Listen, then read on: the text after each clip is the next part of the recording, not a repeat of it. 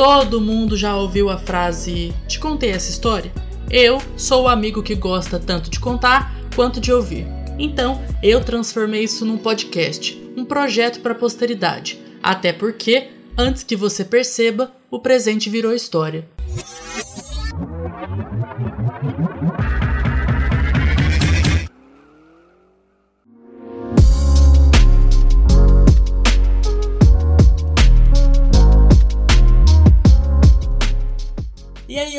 Ouvintes, mais um episódio do Te Contei Essa História. Eu sou Cristian Preza e por aqui a gente fala de vida, carreira, relacionamentos e as nossas percepções desse mundão. Até porque é vivendo que a gente coleciona algumas histórias para contar por aqui.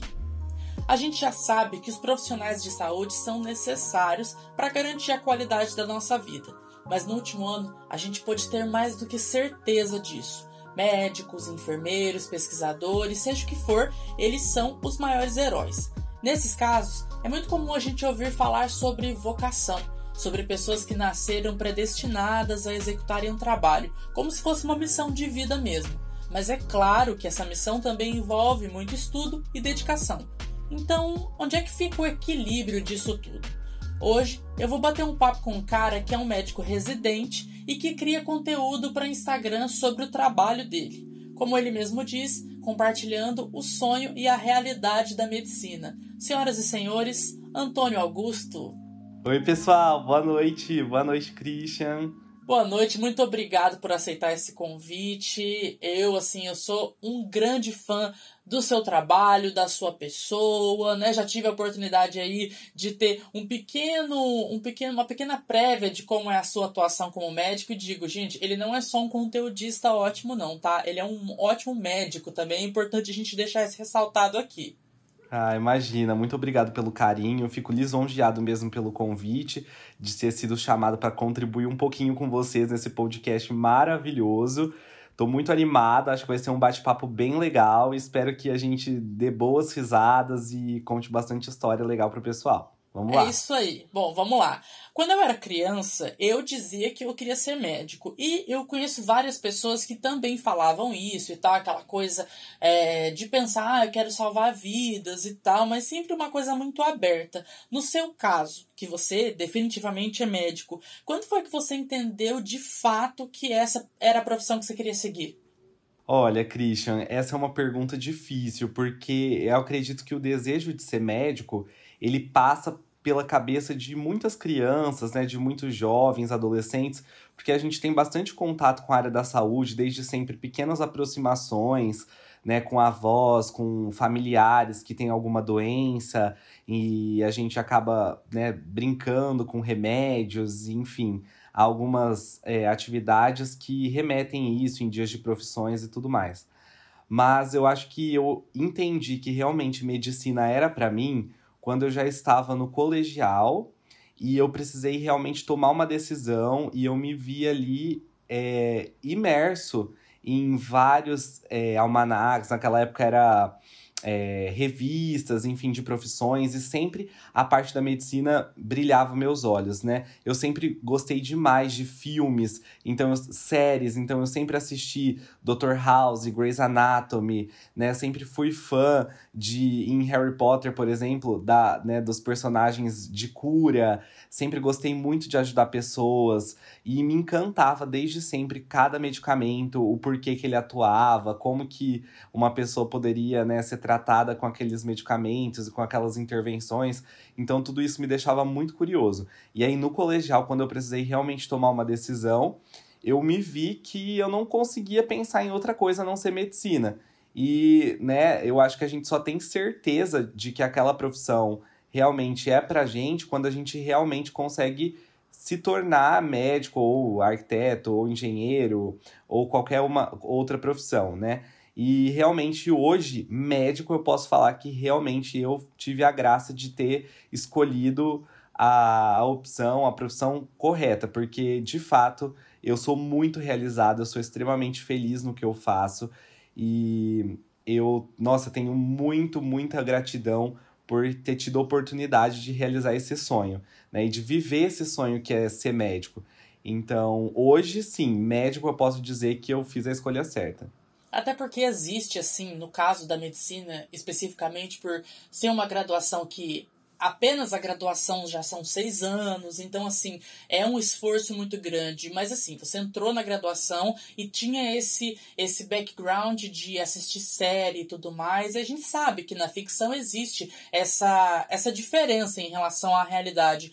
É, você teve alguma grande quebra de expectativa ou mesmo uma decepção quando você de fato começou a se envolver com essa área? Eu acho que todo aluno de medicina, né, quando ele entra na faculdade, ele é vislumbrado pela parte clínica, né, pela urgência e emergência que tanto é presente nos filmes, né, a reanimação cardiopulmonar, procedimentos como intubação orotraqueal, como, né, ou simplesmente puncionar um paciente, ou seja, pegar um acesso, uma veia, né, de um paciente. E quando a gente entra na faculdade, até a gente realmente é, poder experienciar essas situações, nós temos que passar por um grande caminho que vai percorrer áreas totalmente básicas e teóricas, como bioquímica, né, farmacologia, patologia básica, né, histologia, até anatomia, que aí já se torna um pouco mais prático, que a gente realmente né, vai lidar ali com peças humanas, com estruturas humanas, mas percorrer todo esse caminho que, que em algumas universidades tradicionais é, se dá nos quatro primeiro an primeiros anos da faculdade, até que de fato a gente possa é, estar ali ao lado do paciente e de fato experienciar a prática clínica. Né? É, isso vem mudando né, na atualidade com as novas metodologias dos cursos de medicina. Então hoje a gente tem uh, o PBL, por exemplo, que na universidade onde eu me formei era o método principal que é o Problem Based Learning, né, que é a aprendizagem baseada em problemas, onde a gente inclui desde o início da graduação a prática clínica por meio de problemas e casos clínicos, e o estudo é direcionado através disso. E nós temos a inserção do aluno de medicina de modo precoce, ou eu, eu gosto de falar mais no momento certo, que é desde o primeiro ano, só que com olhares diferentes e gradualmente, progressivamente, já com pacientes. Então, que é o que desperta mesmo a nossa vontade por estudar. Porque a maioria dos meus amigos, assim, quando entra na faculdade, né? Quando entrou na faculdade, sempre o pessoal fala: nossa, se você não desistir nos dois primeiros anos, você não desiste mais.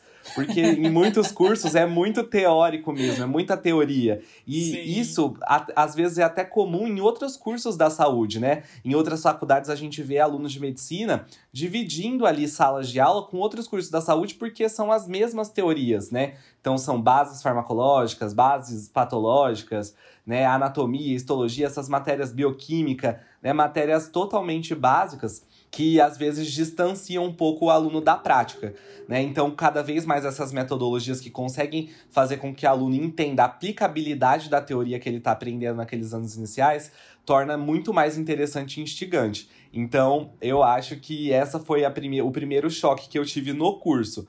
Mas a minha faculdade, assim, por já trazer essa metodologia, me fez é, ter já o gostinho ali de ser médico logo nos primeiros dias, quando a gente teve as primeiras aulas de habilidades e a gente aprendeu, por exemplo, a, a ferir uma pressão, né, a, a lidar ali com termômetro, enfim, as primeiras coisas, porque não sei se você sabe, mas todo aluno de medicina se tornou aluno de medicina, os familiares já acham que você é médico.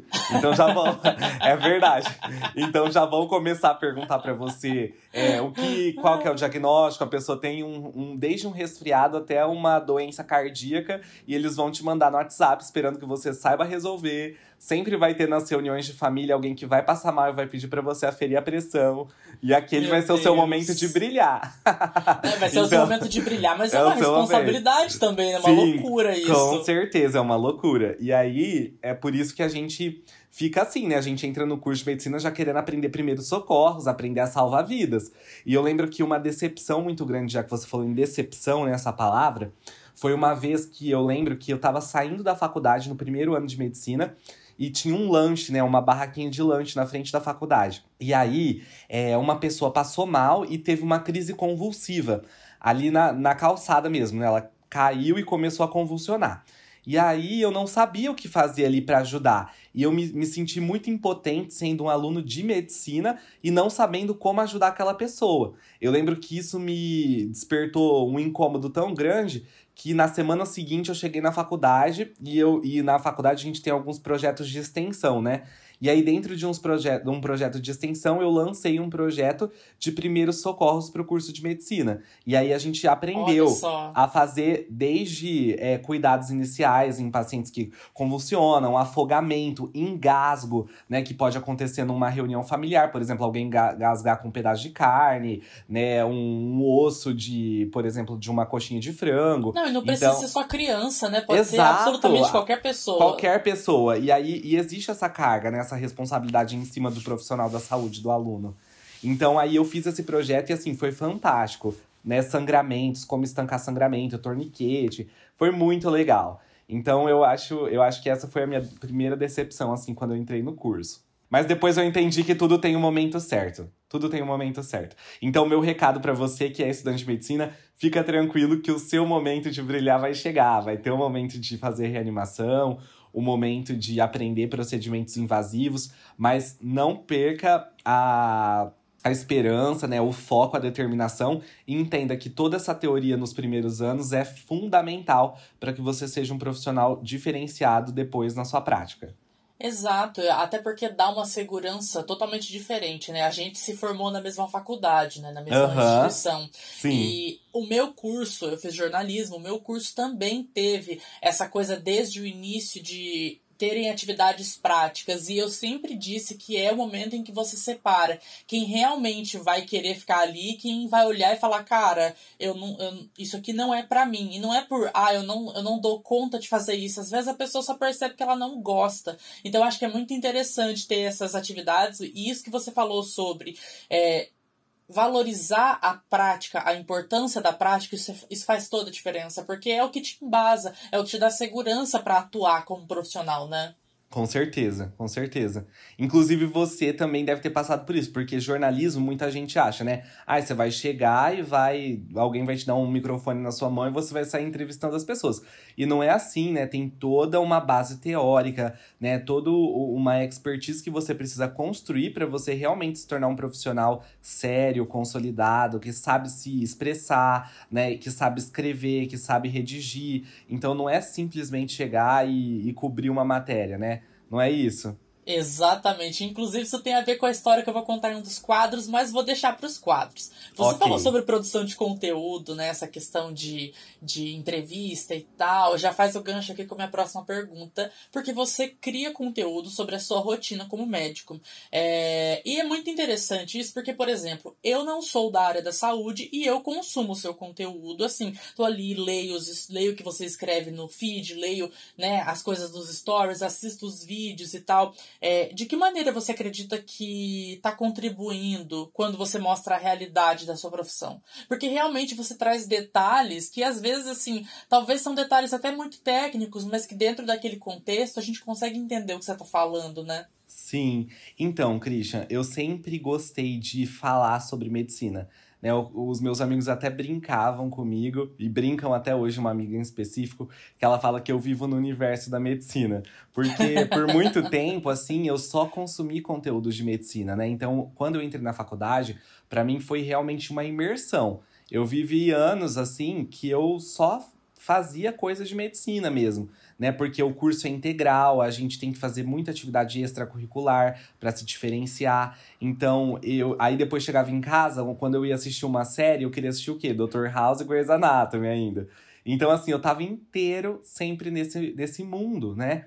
E aí, quando a gente ia é, sair com outros amigos, né, que não eram de medicina, é, muitas vezes esses amigos falavam: Nossa, gente, mas vocês não param de falar de medicina.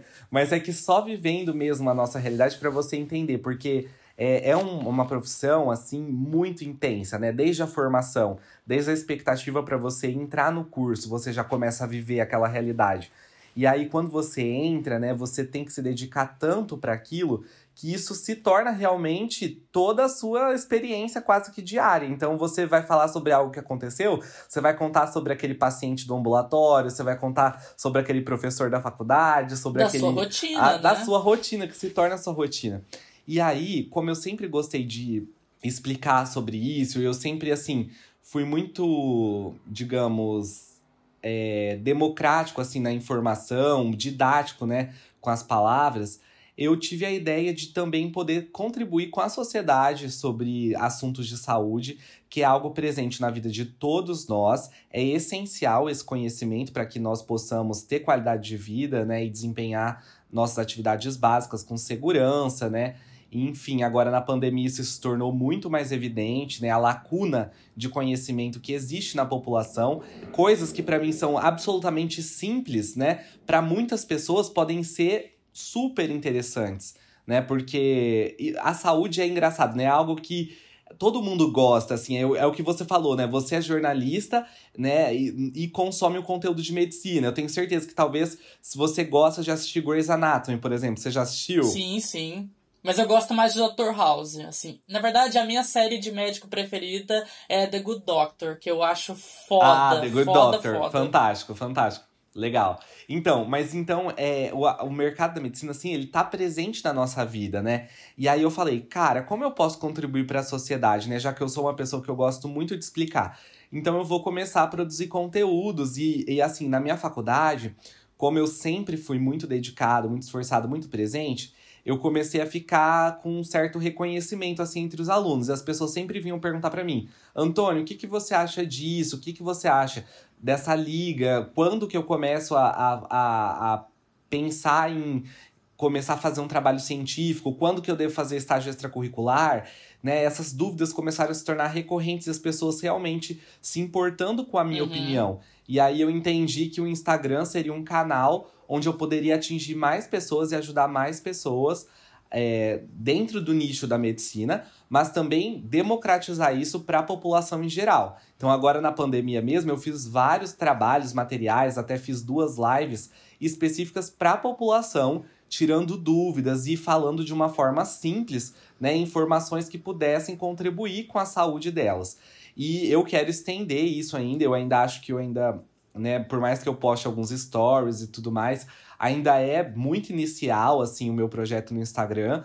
Futura, porque eu não tenho muito tempo, né? Vocês, você que me acompanha vê que eu sempre trabalho Sim. muito, né? E eu tenho que estudar muito, né? Porque eu quero passar numa residência boa e tudo mais mas eu quero futuramente assim ter um dia específico só para produzir conteúdo para a população, tirar dúvidas simples de hipertensão arterial, diabetes, mitos e verdades, enfim, tem bastante ideia na minha cabeça legal que eu quero desenrolar, mas por enquanto eu ainda tô com outras prioridades e tudo mais, e aí a gente vai indo aos pequenos passos. Claro. Mas é esse é o meu intuito no Instagram, é conseguir atingir tanto profissionais, porque eu amo ensinar, eu amo também falar sobre o conhecimento técnico. Eu quero ser professor, assim, é um sonho meu, que começou com a minha mãe, que a minha mãe é professora, ela é super é, é um exemplo para mim. Eu amo, assim, a profissão de professor, eu acho que é extremamente digna e é extremamente, assim, é, respeitável. Eu, assim, quero muito ser professor.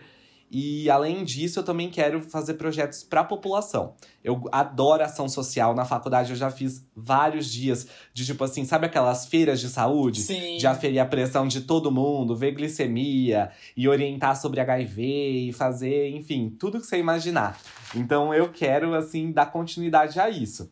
Mas por enquanto ainda vamos aos pequenos passos. Mas esse é o objetivo no Instagram. São pequenos passos, mas são passos que já são muito importantes, assim, porque que, que, acontece? E eu vejo isso, claro, que não só na, na medicina, em várias, várias áreas, várias carreiras, pessoas que são um pouco egoístas com o conhecimento que elas têm. E, cara, não é por aí. Você tem que compartilhar isso, ainda mais quando você tem como objeto de trabalho uma coisa que é tão importante, que é a saúde das pessoas. Então, assim, esses Sim. eventos e toda essa. né, você foi falando aí, você não tinha falado ainda que você queria ser professor, mas na minha cabeça foi pensando, ele vai ser professor, ele vai ser professor, ele vai ser professor. e realmente é uma profissão muito respeitável. Mas assim, você teve aí uma jornada de seis anos, né, na sua graduação, agora está trabalhando Sim. e tudo.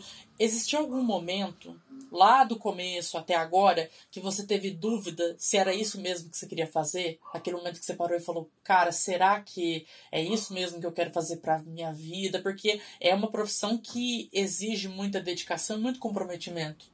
Christian, sem brincadeira nenhuma, não teve nenhum momento que eu achei que medicina não era para mim durante a graduação e que eu pensei em desistir. Durante esses seis anos, não teve nenhum momento que eu pensei em desistir.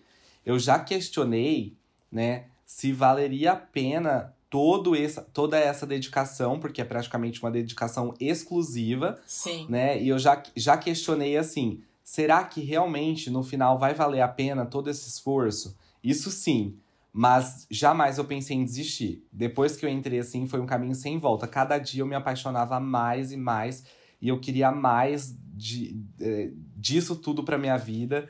Então, assim, é realmente é uma vocação mesmo. Eu sou apaixonado pelo que eu faço. Bom, você foi falando isso e assim, é, casou muito com essa última pergunta que eu vou fazer aqui né, no momento entrevista, pergunta contemplativa, que é conhecendo a realidade da sua profissão, é, o seu sonho da medicina realmente se realizou? Ele se mantém? Sim, se mantém muito firme e eu falo, né, isso até nos stories que o desafio do profissional médico e de todos os profissionais né, nas suas áreas é todos os dias acordar e ir para o seu trabalho é, com o objetivo de cumprir com o seu sonho, de fazer aquilo que você queria quando você entrou. Porque eu, eu vejo muito assim, né, principalmente na minha área, os colegas médicos né, o pessoal da enfermagem, enfim, profissionais que já estão muito desgastados, que já têm uma visão muito assim corrompida do sistema, sabe? Porque realmente muita coisa não funciona, a gente tem muita dificuldade, né? O SUS, ele é maravilhoso, mas ele também tem muitas fragilidades, tem muita coisa para melhorar. Então, é, a gente tem muitos desafios né, enfrentar em todos os meios que, e campos de trabalho dentro da nossa área. Lidar com pessoas não é fácil, né? Existe uma coerção social muito grande, assim, na nossa profissão. A gente muitas vezes quer transformar a nossa realidade local, mas a gente não consegue porque a gente precisa seguir hierarquias, precisa seguir regras. Em hospitais particulares, né? E mesmo em hospitais públicos, é, a gente vê o dinheiro, né? A importância que é dada para o que é rentável. Então, nem sempre a melhor assistência é rentável para aquele hospital, para aquele serviço, né? E isso, na, na visão de quem é, está nas lideranças, é muito importante, né? Porque tu, tudo, infelizmente, num sistema capitalista, acaba girando em torno né, de dinheiro. E então a gente fica frustrado, tá? Mas eu falo que o grande desafio é a gente não deixar é, é essas esses descontentamentos ao longo do nosso trabalho é, modificarem a nossa essência profissional, né? Todo dia eu acordo e falo, meu, hoje vai ser um dia diferente, hoje eu vou ajudar as pessoas, eu vou salvar vidas, sabe aquela coisa? Hoje é o dia para salvar vidas, é Sim. é tipo isso. Eu acordo e eu falo, vamos lá, e hoje vai ser um dia diferente, vamos nessa, vou fazer o meu melhor, o que tiver ao meu alcance eu vou fazer, e é isso. Porque senão a gente fica um profissional assim, que sempre me gerou um desconforto absurdo quando eu, o mesmo aluno de medicina ia me consultar e o médico nem me examinava, nem olhava na minha cara direito, não me explicava o que eu tinha, né? E eu sempre ouvia as pessoas falando: "Ai, mas o médico, mas o que que, que o médico falou para você?" "Ah, ele não falou nada, ele só me entregou essa receita e falou para eu tomar esse remédio aqui e tal." Entendeu? Então não existe assim um cuidado é, em explicar para o paciente, em realmente empoderar ele daquele conhecimento. E vivendo agora no lado profissional, eu entendo também esse tipo de profissional. Né? Eu entendo que é muito difícil você fazer a diferença num, em determinados locais onde a maré é, te leva para simplesmente ir lá tocar o um, seu trabalho, entendeu? E cumprir ali, passar o cartão e Sim. fazer o básico, entendeu? Mas a gente precisa é, resgatar essa essência e esses desejos que nos fizeram é, encarar e viver esse sonho. Então, tem semanas que eu tô mais desanimado. Depois eu comecei a fazer psicóloga. Eu acho que psicóloga é algo importante para todo mundo. Todo mundo tem que fazer psicóloga ou Nossa, psicólogo, total, enfim, total. tem que né, fazer terapia.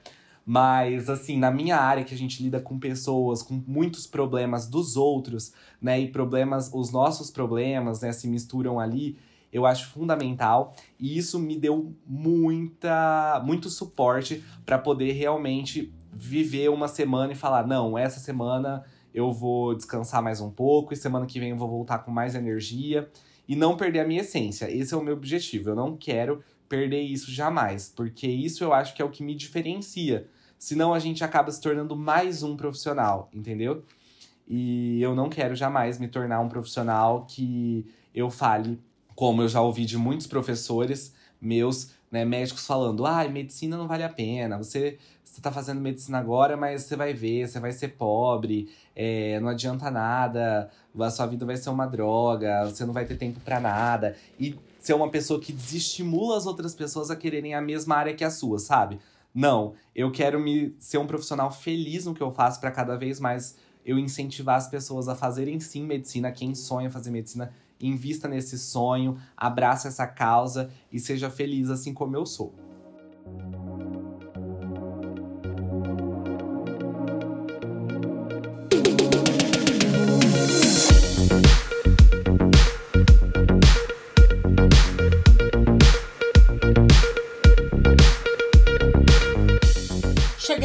Quadros e esse é o Só Acontece Comigo, o momento em que a gente conta uma história meio surpreendente, meio bizarra, que faz a gente pensar, isso só acontece comigo. E eu já vou começar me expondo aqui, Antônio, porque assim, é, esse podcast, eu tenho a teoria né, na minha cabeça, eu não cheguei a falar disso na terapia com propriedade, mas que eu criei ele assim para me desfazer de algumas histórias que estão no meu subconsciente há alguns anos, né? E já que a gente tá falando de carreira e tudo mais, eu vou contar a história da primeira entrevista que eu fiz, né, na vida. Como Legal. isso eu ainda primeiro ano da faculdade, né? Porque como a gente disse lá no começo, a gente estudou numa instituição que valoriza muito essa questão da prática e tudo mais. Então, beleza, né? É, tava tendo uma exposição que para quem é de Maringá sabe que eu tô falando da Expo Engá, né? E aquela coisa, a nossa faculdade tinha um stand lá e tal, e tem uma rádio na nossa faculdade e tudo. E beleza, eu fui fazer um estágio voluntário para a rádio. E aquela coisa, pega o seu celular e sai por aí visitando os stands, conhecendo o que, que tem na exposição, para fazer algumas matérias curtinhas. E daí, beleza, né? Fizemos várias matérias e tal, aquela coisa bem aluno de primeiro ano mesmo. Então, assim, uhum. umas entrevistas meio nervoso e tal, beleza, fiz, foi pro ar e tal, beleza. A exposição teve, né, naquele momento ali, a gente atuando, foram o quê? Eu acho que eu fui três dias, dois dias, não lembro. E eu não sei como, mas não sei como mesmo. É, um amigo meu, Randy, se estiver ouvindo, beijo pro Randy, é, conseguiu, emplacou uma entrevista com o Fernando Sorocaba, que era um dos artistas que iam se apresentar na Expo Ingá. Beleza. Nossa. E aí tá, né? Eu não sei por que exatamente. Eu não lembro se foi. Eu acho que foi o Hunt mesmo que conseguiu essa entrevista. Mas eu não lembro por que, que eu fui fazer a entrevista, né? Beleza. É, eu tinha feito algumas coisas assim bem rudimentares e tal, aquelas entrevistinhas curtinhas e aquela coisa até um pouco amadora, até porque era aquela coisa, vai e aprende a fazer, entendeu? É, só que, pô, Fernando Sorocaba, né? É um artista nacional, conhecido nacionalmente Sim. e tudo. E eu não sei como, né? Beleza, a gente tava lá. E aí os outros veículos de Maringá e tudo para fazer entrevista. Ia ser entrevista coletiva, que para quem não sabe, né? O próprio nome diz é aquela coisa, coloca todos os jornalistas numa sala, numa época em que a gente tá, podia entrar todo mundo numa sala, e vai ali fazendo as perguntas todos meio que juntos pros artistas, né? Eu não lembro por que que a entrevista coletiva foi cancelada. Aí a gente foi lá para trás do palco e tal, ficou lá esperando, nananã e tal. E eu não, não, eu não lembro se eles não tinham como descer em outro lugar ou se eles quiseram descer ali, né, a dupla, para fazer uma graça para os fãs que estavam ali atrás. Só que o que, que acontece? Eles desceram do carro em um lugar em que estava cheio de gente. Então, quando eles descem do carro, todo mundo começa a gritar e juntar em volta do carro, e segurança vem, tenta tirar de cima, virou aquele caos, né? Uhum. E assim, é, quando você tá cobrindo alguma coisa com uma equipe de TV, você não tá sozinho, porque tem você, às vezes tem um assessor junto, né? Sempre tem o cameraman, né? O cinegrafista e tal. Quando Sim. é a rádio, é você e o seu celular. Porque não tem sentido ter mais uma pessoa ali, é só você com o seu celular gravando o áudio, né? E aí o que acontece? Eu, assim, uma das primeiras entrevistas que eu fiz na vida, eu tava apavorado porque fez aquele caos ali. E aí uma jornalista, que eu não lembro o nome dela, não lembro nem de qual emissora, ela viu que eu tava. Eu devia estar tá com uma cara de desesperado, né? Ela olhou para mim, pegou na minha mão, falou: calma. E aí, beleza. Aí ela ficou segurando minha mão assim. E daí a equipe, né, mandou a imprensa fazer uma fila pra entrar e fazer a entrevista. E aí, naquele momento, a gente descobriu que ia ser entrevista individual, que não ia ser coletiva. E eu tava mais tranquilo de fazer a coletiva, porque é aquela coisa, se você não conseguir perguntar nada na coletiva, você tava gravando o que todo mundo perguntou, então você consegue uhum. montar alguma coisa com aquilo, né? E daí é aquela coisa, entrevista individual, eu falei, fudeu, cara, fudeu. Porque assim, beleza vamos lá, né? Aí a gente fez a fila, eu era o último da fila, e essa dupla em específico, eles são conhecidos por não serem exatamente simpáticos. Eu não sei se isso é verdade, porque assim, essa foi a única experiência que eu tive com eles, mas assim, é uma coisa que você ouve ali nos bastidores. Então uhum. a galera falando, ah, eles não são muito simpáticos, eles são meio grosseiros e tal, não sei o quê. E aí, beleza. Até hoje eu tenho o hábito de fazer um roteiro só quando é uma gravação grande, tipo um podcast, mas entrevistas assim, tipo, de pequenas reportagens, eu não não faço o roteiro, eu pergunto, né, o que tá ali na hora Sim. no feeling, né? Beleza. Entrei para fazer a entrevista. A hora que eu entrei para fazer a entrevista, o assessor saiu. Então ficamos eu e a dupla, apenas, né? E aí, beleza. Só que para você gravar pro rádio, é, tinha que gravar como se fosse ao vivo. Então eu não poderia gravar as perguntas depois editar o áudio. Eu ia ter que colocar para gravar, fazer a abertura e entrevistar eles para mandar o áudio já entrar direto, entendeu? Porque facilita uhum. a edição, né? E aí, a hora que eu comecei a fazer a pergunta, eu esqueci, né? A hora que eu comecei a fazer a abertura, eu esqueci a primeira pergunta que eu tinha ali organizado Nossa. na minha cabeça. E aquilo me deu um desespero, assim, só que ali no ato de terminar a abertura, eu fiz a segunda. Enquanto ele respondia a segunda, eu fiz a primeira, entendeu? Aham, uhum, entendi. E assim, eu tava apavorado, porque era uma das primeiras entrevistas que eu fiz na vida. É, eles não têm a fama de serem exatamente simpáticos, então assim, eu tava completamente apavorado. Só que eles foram muito legais uhum. comigo, porque eu falei que era a minha primeira entrevista. E aí eles, ah, boa sorte. Eu falei, ah, essa é a minha primeira entrevista. Ele, ah, legal, boa sorte. E, e é tipo assim, eu saí e tava um frio, porque assim, Espoingá, Maio, Maringá, tava um frio de Sim. satanás, né? Sim, e eu, sim. aquilo foi uma coisa tão eletrizante para mim que eu saí da, da sala de imprensa ali, eu tava com um calor que eu não consigo descrever. Porque aquilo foi uma coisa que me deixou muito na adrenalina, sabe?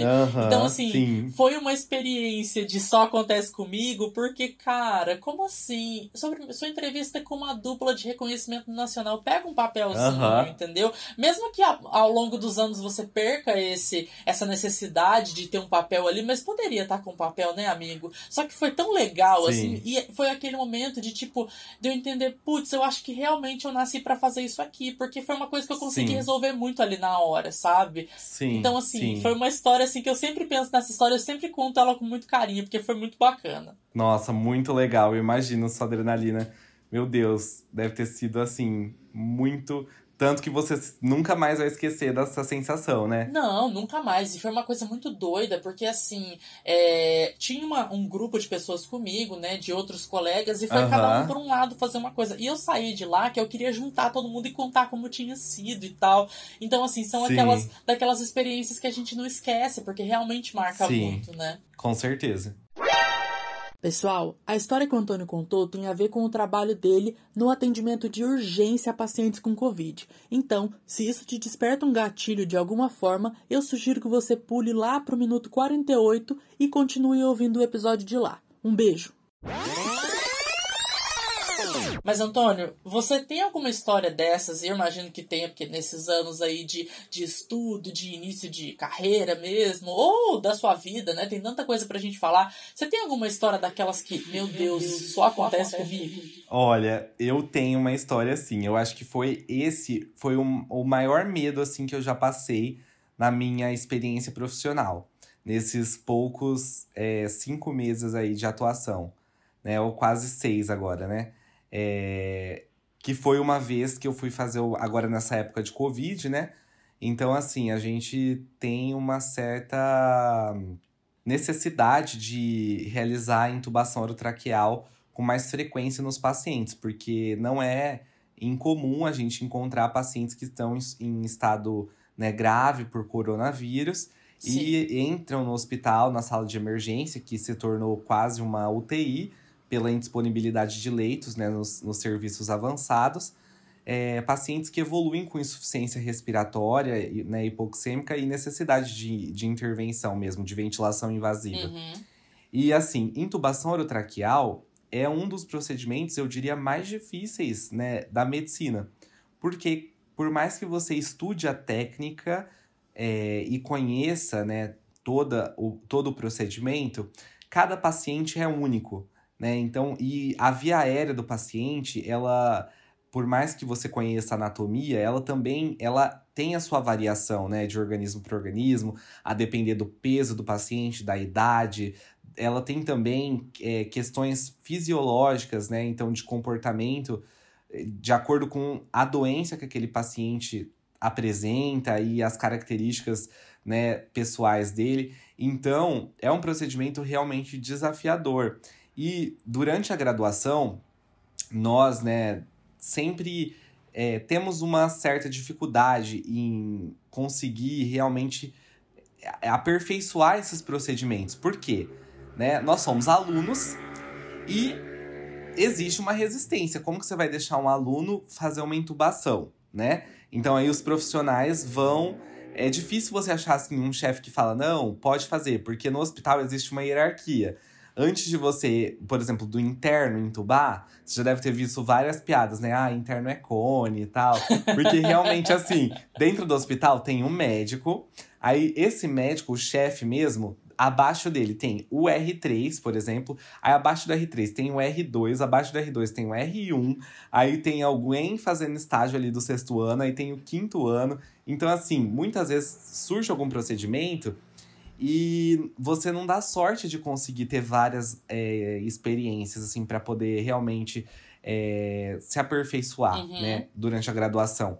E durante o coronavírus agora surgiu a necessidade, você tem que entubar e pronto, é você ali e vamos lá. E eu, né, sempre estudo muito, enfim, tento fazer o máximo possível, mas esse dia em específico, eu fui entubar uma paciente e eu me lembro como se fosse assim, hoje, eu chegando no plantão e essa paciente foi deixada é, sabe, porque assim, é muito comum, às vezes, com alto fluxo, né? Alguns pacientes são um pouco negligenciados. É triste falar isso, mas é verdade. Uhum. Né? A realidade da medicina, é o que eu falo. Que eu falo até no meu, no meu canal, né? No Instagram. Tem o sonho e a realidade. A realidade, alto fluxo, alguns pacientes acabam sendo negligenciados, porque ninguém consegue fazer o melhor para todo mundo se tiver uma desproporção Uma entre superlotação, o... igual a gente tá Exatamente. vendo, né? E- Exatamente. Então, aí o que que aconteceu? Eu entrei no plantão esse dia e essa paciente estava na sala de emergência em franca insuficiência respiratória, né? Sinais de esforço respiratório, então aquele paciente que você vê, né, o batimento de asa de nariz, você vê aqui a fúrcula que é como se fosse aqui, né, a nossa garganta fazendo aquele movimento assim de sufocamento, Uhum. sabe? Retraindo, né, que a gente fala retração de fúrcula. Você via o tórax assim da paciente bastante desconfortável, respirando rápido. Então era uma paciente que precisava imediatamente de intubação, como medida mesmo salvatória, porque é, hipóxia, né, que é a baixa concentração de oxigênio é, nos tecidos, ela é uma causa de parada cardíaca, né? Então a gente precisa realmente que o paciente consiga receber a concentração adequada de oxigênio. E enfim, eu precisaria entubar essa paciente. Só que essa paciente, ela já tinha manifestado o desejo de não ser entubada, porque ela tinha medo de ser entubada e não voltar mais, porque a gente sabe que realmente os pacientes com COVID, né, quando eles são entubados pela gravidade da doença, é, a taxa também de, de cura, ela se torna pequena. Então a gente tem um índice de mortalidade que ultrapassa 50%. Sim. E aí, o terror, enfim, ela não queria ser entubada de jeito nenhum e tal.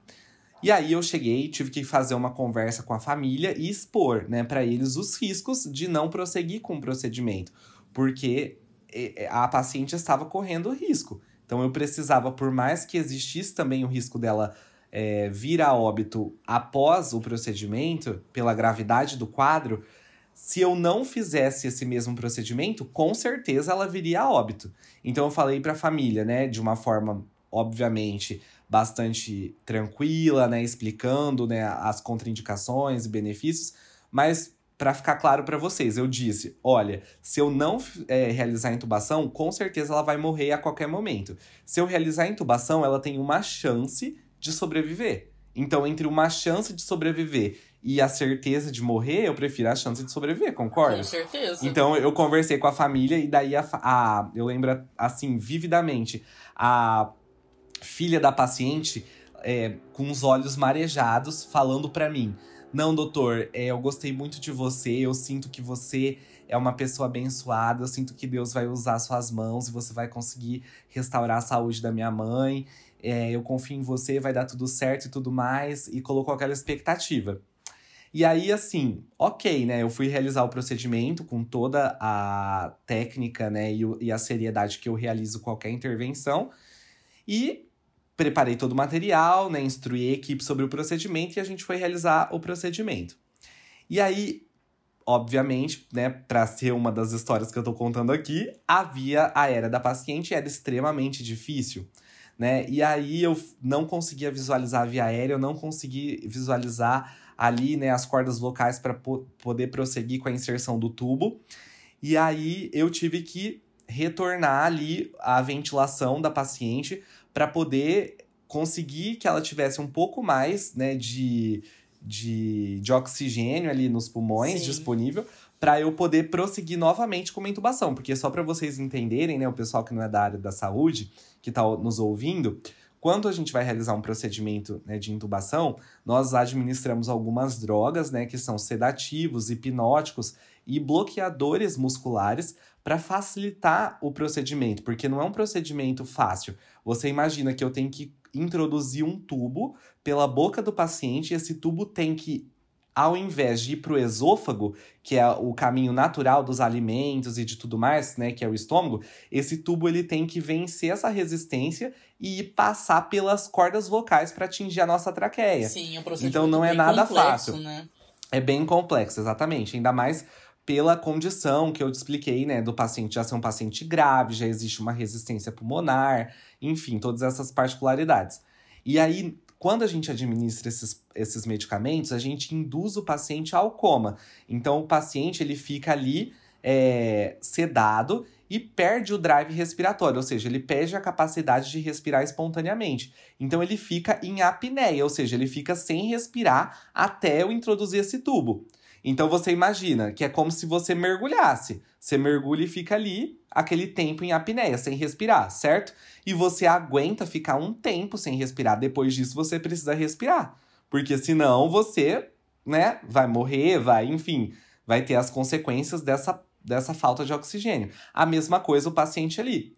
Só que o paciente, diferente de uma pessoa que está mergulhando, ela não ele não consegue voltar a respirar, porque eu fiz as medicações para induzir ele àquela situação. Então, a saturação do paciente ela começa progressivamente cair, cair, cair, e se ele não recebe oxigênio, ele pode é, entrar numa parada cardíaca, certo? Então, a gente precisa realmente intervir. E nesse caso específico, o Ambu, você sabe o que, que é Ambu? Aquela, aquele dispositivo que talvez vocês viam, assim, que é como se fosse uma máscara acoplada no paciente, com uma bolsa onde a gente fica apertando, assim, e mandando ar para o paciente? Sim. Então, esse dispositivo, né, bolsa válvula máscara, que é conhecido pelo nome comercial de Ambu, ele serve para a gente poder ofertar o oxigênio a uma pressão positiva, ou seja, empurrar literalmente o ar pelas vias aéreas, já que a gente não tem mais aquele movimento de expansão do tórax que cria uma pressão negativa capaz de fazer com que o ar entre naturalmente e espontaneamente pelos pulmões, entendeu? Então aí eu preciso empurrar esse ar nas vias aéreas. Só que nesse dia, esse ambu estava furado. Nossa. E aí você imagina, eu estava ali com uma paciente que eh, já era uma via aérea difícil, eu não consegui visualizar. Eu precisei fazer esse, é, né, ventilar essa paciente, sendo que no Covid a gente não ventila os pacientes, a gente tenta o máximo entubar de primeira para não dispersar partículas, né, os aerossóis. Mas nesse caso é um, é um, é um caso de risco-benefício. Nesse caso não tinha jeito, era a vida da paciente. Eu precisei ventilar e nesse momento eu não tinha como é, fazer esse procedimento porque o meu dispositivo estava com problema, a bolsa estava furada. E aí, nesse momento, eu dei o comando para a enfermagem de que eu precisava de uma nova bolsa, e ela foi checar ali no carrinho e não tinha uma nova bolsa. E eu fiquei assim, me deu uma descarga de adrenalina na hora. E eu falei, meu Deus, eu fiquei com muito medo de perder essa paciente, porque eu falei, passou um filme assim na cabeça. Passou a, o filme da, da filha dela confiando a vida dela a mim. Sim. A paciente não queria ter sido entubada, ou seja, então fui eu que estimulei o procedimento, porque eu né, convenci ali os familiares de que era o melhor para ela. E aí, como que eu vou falar? Tipo, olha, durante o procedimento que eu falei para vocês, a paciente né, teve uma complicação e ela faleceu, um exemplo. Então, assim, foi uma descarga de adrenalina muito grande, mas, né, com toda a calma ali do momento, da adrenalina, da seriedade, eu pedi pra enfermeira ir no centro cirúrgico, buscar outro ambu, buscar um procedimento, acionar o profissional que estava na UTI, né, com a minha equipe também fiz algumas manobras para otimizar né, a ventilação da paciente. E aí, depois, essa enfermeira conseguiu pegar esse ambu lá do centro cirúrgico e eu consegui, enfim, fazer o procedimento e entubar a paciente. Mas, assim, a saturação da paciente chegou a 20%, assim. então, Nossa iminência Senhora. mesmo, assim. Eu fiquei com muito medo, realmente. Teve um momento que a, que a enfermeira até checou o pulso e ela falou: Doutor, eu acho que a paciente parou. E eu, né, rapidamente chequei o pulso central dela aqui, né, no pulso carotídeo, aqui no pescoço. E consegui sentir o pulso dela, mas assim, eu não queria de forma nenhuma que a paciente tivesse parada, porque você imagina, né? Uma parada, daí já é mais uma lesão para paciente, a reanimação Sim. e tudo mais. Então, assim, foi um, um. Assim, eu acho que é a situação mais desesperadora que eu vivi, né, nesse, nesse tempo de formado. E depois disso, é, ficou tudo bem, enfim, eu consegui entubar a paciente, né? Foi um alívio danado que eu saí de lá com aquela roupa, tava um frio também muito grande. E eu tava inteiro paramentado, né? Porque a gente fica parecendo um astronauta com Sim. esse procedimento. Sim. E eu saí pingando, pingando, pingando. Que eu precisei pegar uma toalha pra, tipo, me secar. De tanto que eu suei é, de adrenalina, né? E de tudo mais. Eu, depois que passou o procedimento, eu tremia, assim. Na hora eu mantive a calma. é, me surpreendi até com a minha postura, né? Porque aí é que a gente se surpreende, né? Porque eu sou meio falante, meio enérgico, assim, né? Quando eu tô falando meio rápido, parece que eu vou ter ser meio desesperado. Mas nessas situações eu mantive a calma, né? Fiquei até orgulhoso da minha postura, porque eu mantive a calma, dei comandos assertivos pra equipe, consegui, né, terminar o procedimento. Ficou tudo bem com a paciente, mas aí depois que passa aquela onda, você começa a tremer. Nossa, foi assim. Eu falei, meu Deus do céu, que adrenalina. E depois desse dia, nunca mais eu faço uma intubação sem pelo menos dois ambus na sala, dois tubos, tipo, eu deixo tudo duplo, porque se algo falhar, a gente tem um outro recurso, né? E aí ficou tudo bem com a paciente, eu consegui, né, terminar o procedimento, enfim, mas foi desesperador. Então, esse dia eu falei, meu Deus, será que só acontece comigo do ambu tá furado? Não, e não só, Então foi tipo isso. assim, uma situação Covid, né? Uma situação super séria. Você é um médico recém-formado, então, assim, todas as noias do mundo passando pela sua cabeça naquele não, momento. Foi né? terrível. E assim, você pensa, eu um médico recém-formado no hospital. Esse, nesse dia eu estava no hospital privado, então o nível de exigência é muito maior, né? Eu, eu confesso pra você que em 30 segundos que aconteceu tudo isso, eu passou pela minha cabeça a filha dela. Passou pela minha cabeça, meu Deus, eu vou perder meu CRM, vão me processar. Tipo assim, passou um monte de coisa na minha cabeça e eu ali, naquela via aérea com aquela paciente, nossa, foi assim, eu tô revivendo a situação contando pra você, assim, sabe? Parece que a paciente tá aqui na minha frente agora. Foi assim, algo muito marcante. Meu amigo me contou. Aqui é o momento em que a gente conta uma história legal, engraçada, que supostamente aconteceu com um amigo ou não, né? Bom, gente, é, eu vou contar a história de um amigo meu, né? Um, um amigo meu que eu já falei dele aqui é, em outros episódios, o nome dele é Christopher, né? É, e assim, é uma pessoa que eu conheço muito há muito tempo, tem uma intimidade e tudo, né? Christopher tá vivendo nesse momento, né? Nesse 2021, um ano sabático, né? Em relação a relacionamentos e tudo. Então, Christopher tá muito tranquilo, sabe? Mas Christopher está no Tinder, né? Tá ali, tem que analisar e tudo, né? Ver como é que tá o mercado, né? E tudo mais. E beleza, né? Christopher lá no Tinder, passando, né? Vendo ali um, um, um carinha, outra, porque Christopher também é gay, importante ressaltar. E aí o que acontece? Christopher viu a foto de uma pessoa que ele conhecia. Olhou e falou: Gente, mas eu conheço, né? E naquela coisa, aquela sinapse de coisa de segundos, né? Ele se deu conta de que era quem? Era um ator barra cantor barra humorista é, de Instagram e tudo, chamado Rizzi. E ele viu aquela foto, foi passando as fotos e falou, gente, mas é o Rizzi, né? Só que o que acontece? Estava com o nome de Cláudio. E assim, né? Não sei qual é o nível de conhecimento que o Antônio tem desse tipo de, de aplicativo e tal, outras pessoas que estão ouvindo, eu imagino que conheçam pelo menos um pouco, né? Mas é relativamente comum é, pessoas pegarem fotos de pessoas famosas, mas não tipo assim, sei lá, ah, é uma foto da Ivete Sangalo, que é muito óbvio, mas uma pessoa que às vezes é famosa, mas não tão famosa, né? É, e usar essa foto ali para criar um perfil fake para fazer sabe lá Deus o que, né? Então, assim, é uma política meio que da internet que se você vê aquilo, você faz alguma coisa, você pelo menos né, tenta não dar match com aquela pessoa para não conversar com uma pessoa que é doida, né? Claramente. E aí, o que, que eu fiz, né? Pra tentar ser o legal, porque o problema é que, assim, eu tenho um defeito de que às vezes eu tento fazer mais do que é da minha alçada, né? O que, que eu fiz? Printei a, aquele perfil, fui lá no Instagram do Riz. Ah, já falei que fui eu, né? Enfim. o Christopher. Enfim, já, o Christopher, né? O Christopher pegou, foi lá, printou, mandou no Instagram do Riz. Falou: Oi, estão usando fotos suas num perfil em Balneário Camboriú.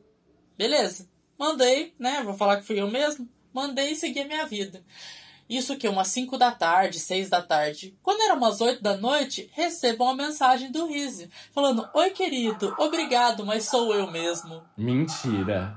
Juro pra você, era Meu ele. Meu Deus do céu. E eu não sabia que o nome dele era Cláudio. Meu entendeu? Deus, eu não acredito. Juro pra você, Nossa, eu já, ele. O nome dele era Cláudio mesmo, eu já pensei que ele tinha criado já um perfil não, paralelo. Não, Rizzi é um, sei lá, não sei se é sobrenome Entendi. ou se é um nome artístico, eu não sei, entendeu? Nossa, Mas tava lá Cláudio. E eu achei estranho, porque tinha uma foto com uma menina, que eu não sei se é irmã ou se é prima dele, que ele sempre posta stories com ela. Eu falei, olha que cara de pau dessa pessoa, ainda pegou uma foto com a menina que é amiga dele lá, uhum. entendeu? E aí eu peguei e falei, gente, eu não sabia que seu nome era Cláudio e tal. E aí eu falei, olha, se você a sua conta cair, você me desculpa, que eu denunciei. Além de tudo, eu ainda denunciei, Entendi. entendeu? Eu, eu não me contentei apenas em ir lá e relatar isso pra ele. Aí o que acontece? Tem o segundo ato dessa história, porque claramente eu falei, eu preciso contar isso pras pessoas, né? Aí eu peguei, printei, né, e coloquei nos meus melhores amigos. E o que, que acontece? Os meus amigos começaram a pensar que eu tinha feito aquilo para dar um migué e começar a conversar com ele, sabe? Tipo, uhum. dar uma cantada.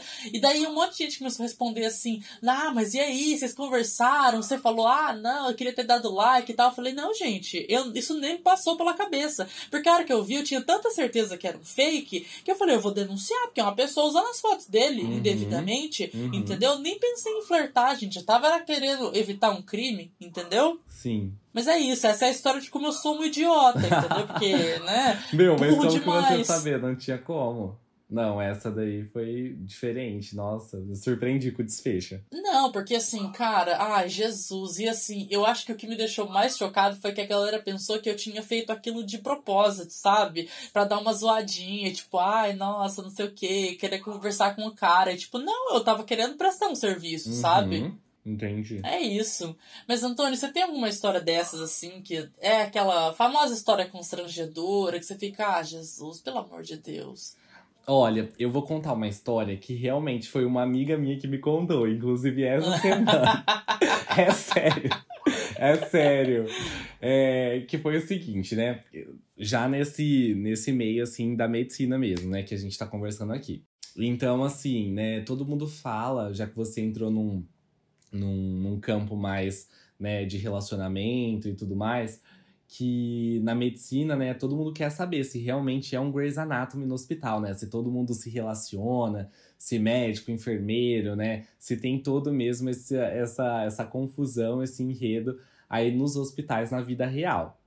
É, e não é bem assim, tá? Eu, eu tenho que falar para vocês que não é bem assim, não é toda essa animação, esse American Pie que a que Grace Anatomy prega, tá?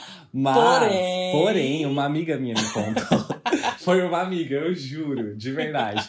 Num hospital grande em São Paulo, que ela conheceu um amigo e essa semana residente também, e eles estavam comentando, né, sobre como no hospital não tinha muitas pessoas bonitas ali em São Paulo e tal. E eu falei para ela, nossa amiga, que pena, porque aqui em Maringá é muito, né, cheio de pessoas maravilhosas aqui no nosso sul.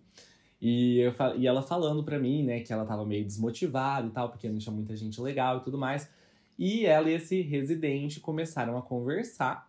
E até que ele falou: Ah, mas eu acho você legal. E ela falou: Nossa, eu também acho você legal e tal. E isso era ali, né, de madrugada, naquela visita que acontece nos pacientes da noite, pré-cirúrgico e tal. Deus. E aí eles falaram: Tá, mas e agora? Que a gente tá se achando legal e, e assim, a gente tá aqui no hospital, e, né, eu queria muito te dar um beijo, mas e agora? Porque o quarto dos residentes tem outros residentes, né, e tudo mais. E eles falaram: olha, é, vamos procurar algum lugar aqui no hospital, né, que seja mais escondido. E daí eles acharam um banheiro na frente do posto de enfermagem, né? Oh, e foram Deus. ali, né, dar, se dar um, um, um papo mais intimista e tudo mais, claro. Aham. E aí- O famoso pega. É, o né? famoso pega. E aí, eles então ficaram ali no banheiro do hospital e, né, com os enfermeiros e tudo mais. E ela me contando que foi, assim, uma adrenalina muito grande mesmo, que ela nunca tinha feito isso, passado por essa experiência de ficar com alguém no hospital. E ela falou que foi muito legal e ela super recomenda. e ela, e ela, inclusive, vai tentar repetir mais vezes. Eu falei que ela é muito louca, mas ok, né? É algo que é pra esses momentos, né? Pra histórias pra contar. Ai, Jesus, eu amei. Não, a melhor parte da- de você contando essa história é, inclusive, ela recomenda, ela disse que vai tentar. Ela disse que é bacana a adrenalina. Eu falei, olha, amiga, eu não tenho coragem, mas se você tá falando, Parabéns, boa sorte. parabéns pela sua ousadia.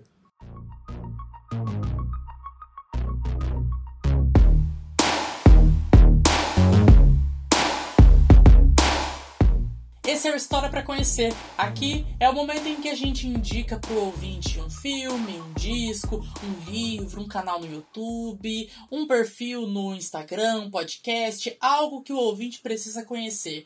É, Antônio, já que a gente está falando de medicina, eu até citei lá no começo, a minha indicação nesse episódio vai ser a série The Good Doctor, né? Que em português é o Bom Doutor. Uhum. E assim, é, eu gosto muito dessa, dessa narrativa, né, de, de médico, ou, né, séries que trazem essa, essa questão profissional. Eu gosto muito de série de advogados também, porque eu acho muito interessante como os roteiristas criam esse paralelo entre os casos, né, da profissão com as histórias dos personagens. Então, assim, eu acho que é, é uma construção muito rica, muito inteligente. Mas no caso especificamente do The Good Doctor, eu gosto porque, assim, é um personagem principal, que é o Sean Murphy, que ele é quase um anti-herói, sabe? Porque pra quem não conhece a Uhum. série, é um personagem autista e ele tem o sonho de se tornar um cirurgião. E assim, a gente sabe que, né, dependendo do espectro do autismo, a pessoa tem algumas limitações em relação, né, ao principalmente a- às questões sociais,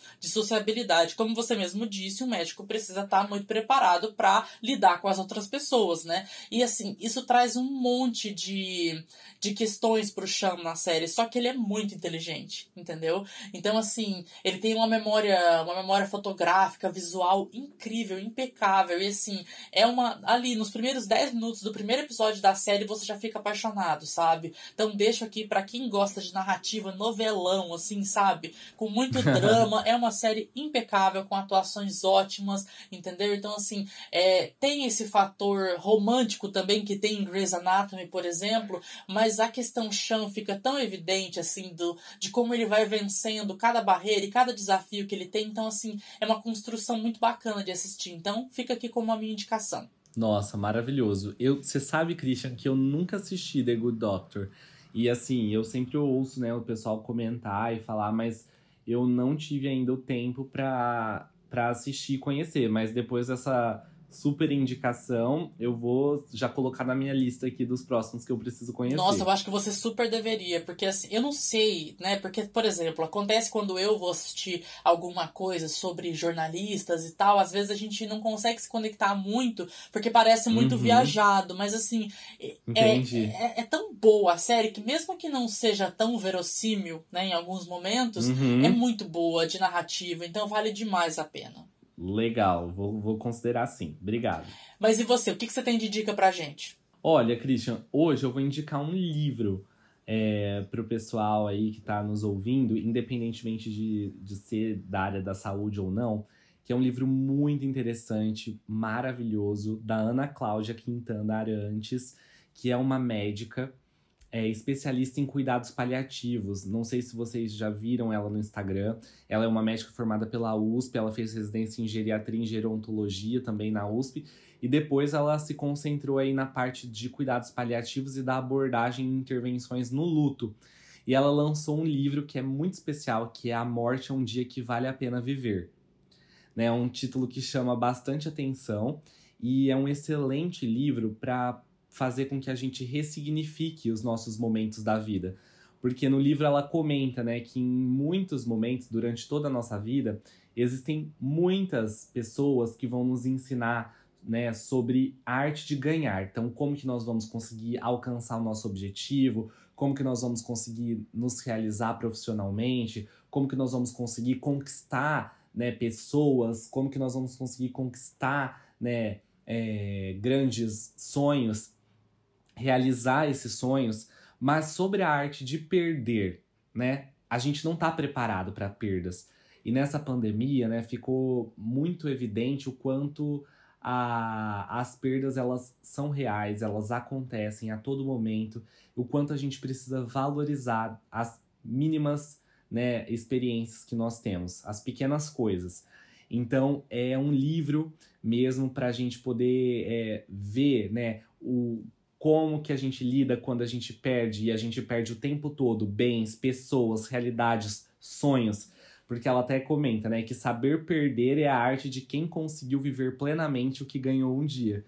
Então, assim, é um livro fantástico, eu recomendo para todo mundo, para a gente poder viver mais intensamente todos os nossos privilégios. Maravilha, amei a indicação, amei a indicação, já vou colocar aqui na minha listinha de coisas que eu quero ler, porque assim, realmente eu já tinha ouvido falar dessa médica e acho também que eu já tinha ouvido falar desse livro, mas não li. Então assim, fica de indicação, gente, porque assim, acho que não só por causa desse momento de pandemia, mas principalmente por causa sim, desse momento de sim. pandemia, a gente precisa aprender talvez a olhar a nossa própria vida com perspectivas diferentes, porque acho que a gente deixa muita coisa passar sem precisar deixar passar tão fácil fácil assim, né? Com certeza. Eu falo assim, Christian, que a pandemia, ela é um, né, um momento terrível que nós estamos vivendo, mas a gente não pode deixar né, a, é, com que nós passemos por esse momento indiferentes. Né? Todos nós, de alguma forma, estamos enlutados por alguém, né, pelas pessoas. Né? Quando Paulo Gustavo, por exemplo, morreu, Sim. assim, eu fiquei muito triste né? E assim, a, a, nós não podemos deixar com que todas essas pessoas elas tenham morrido em vão. Então a gente precisa realmente se transformar enquanto pessoa, né? Buscar sermos pessoas melhores, né? Transformar o nosso sistema, pelo menos a nossa realidade onde nós vivemos. Então assim, a gente não pode é, eu acho que foi assim um convite para que todo mundo reflita, para que a sociedade reflita sobre o seu modo de viver. E a gente precisa fazer com que isso não passe batido, não passe em branco. Então, acho que é um livro para a gente poder refletir e instigar ainda mais essa transformação.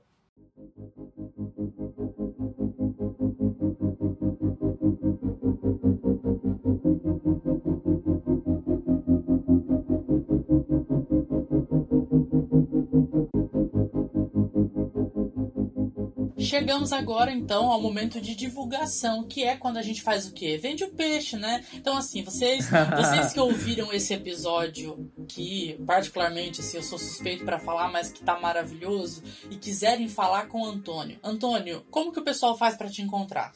Pessoal, acho que o modo mais fácil de vocês me encontrarem é através do Instagram. recomendo fortemente, tá? Que vocês me sigam. Se vocês gostam de saber um pouco mais o que, que acontece nos bastidores da medicina, né? Eu sempre falo que eu compartilho o sonho e a realidade da medicina. Porque o sonho, muitas vezes, é aquilo que a gente vê nos filmes, nas séries, e a realidade é um pouco diferente, né? A gente tem momentos de muita alegria, mas momentos desafiadores, correria, né? Momentos de frustração. Então eu tento trazer essa realidade o mais é, nua possível para vocês.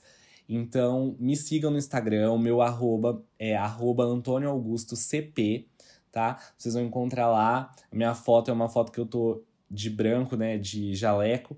E vou ficar muito feliz em tê-los comigo, contribuindo, né?